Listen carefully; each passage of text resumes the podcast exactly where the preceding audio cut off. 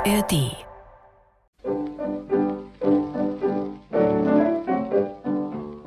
Die jetzige Lage. Aufnahme für Radio München von 1947 für die für Oktober des Jahres geplante, aber wegen Humorlosigkeit abgesetzte fünfte Folge der Sendung. Es dreht sich um Karl Valentin. Dass angesichts der allgemeinen Hungersnot und schlechten Versorgungslage Valentins Witze darüber nicht nach dem Geschmack der Hörerinnen und Hörer waren, ist nachvollziehbar. Was sagst jetzt du zu der jetzigen Lage? Ja, nette Lage. Bald werden wir uns ganz hinlagern. Weil wir verhungern nicht mehr stehen können, dann haben wir die richtige Lage. Dann braucht nur mehr der Herr Bezirksarzt kommen und den Hungertod feststellen, dann sind wir friedhofreif. Das stimmt. Versuchsweise hat man kürzlich bei einem total Verhungerten Wiederbelebungsversuche angewendet und hat dem Verhungerten eine ganze Leoniwurst vor die Nasen hingehalten.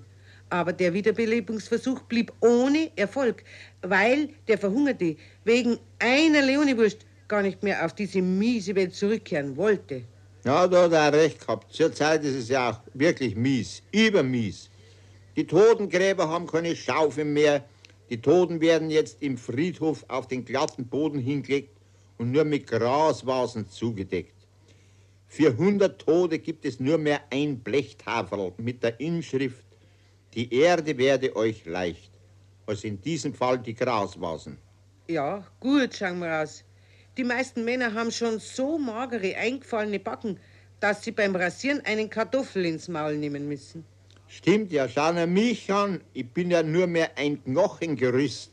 Auf Münchnerisch eine Borner Ruine. Meine entkleidete Brust gleicht einer Tafel Wellblech. Meine Frau hat erst kurz kommandiert, Brust heraus. Und auf meinem Rippen hat sie dann gelbe Rüben gerieben. Ja, du bist furchtbar mager. Dein Gewand hängt an dir dran wie eine missglückte Maßarbeit.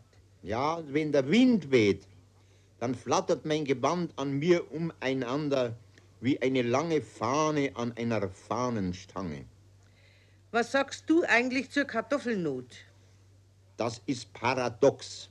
Trotzdem, dass wir die ewige Kartoffelfresserei verwünschen, jammert jeder, dass er keinen mehr daheim hat.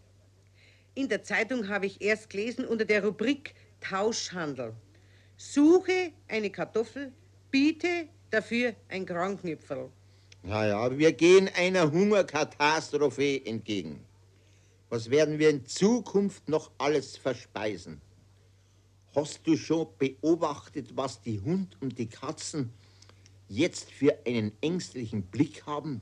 Ja, ich verstehe. Oh, die Tiere, die haben einen feinen Instinkt. Die leiden jetzt schon alle an Bratpfannenneurose. Ja, ein Freund von mir hat am letzten Samstag einen streunenden Hund gefangen. Und am Sonntagmittag hat es Foxel-Ragout gegeben.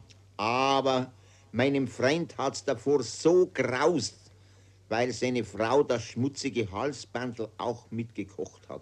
Ja, für heikle Menschen ist jetzt eine schlimme Zeit.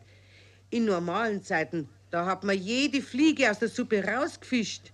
Heute überlegt man sich sowas reiflich. Gemüse gibt es fast auch nicht mehr. Wir haben uns kürzlich ein Baumrindenkompott gemacht, dazu Holzwollsalat, ohne jede Zutat, nur in heißem Wasser gekocht. Aber de der Geschmack war nicht bezaubernd. Das beste Geschäft macht zurzeit der Hypnotiseur Paul Friedrich mit seiner Hungerstillungsmethode. Derselbe hat einen leeren Saal gemietet für 1000 Personen.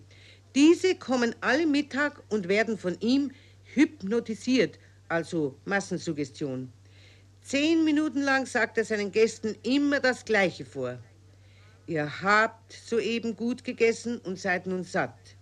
Ihr habt soeben gut gegessen und seid nun satt.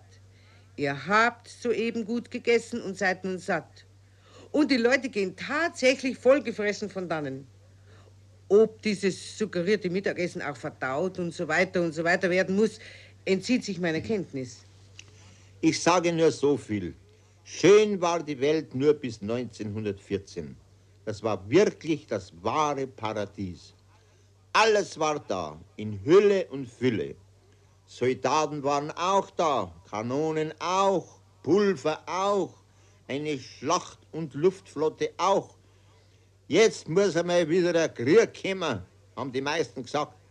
Dass sie was rührt, dann ist ein Krieg gekommen.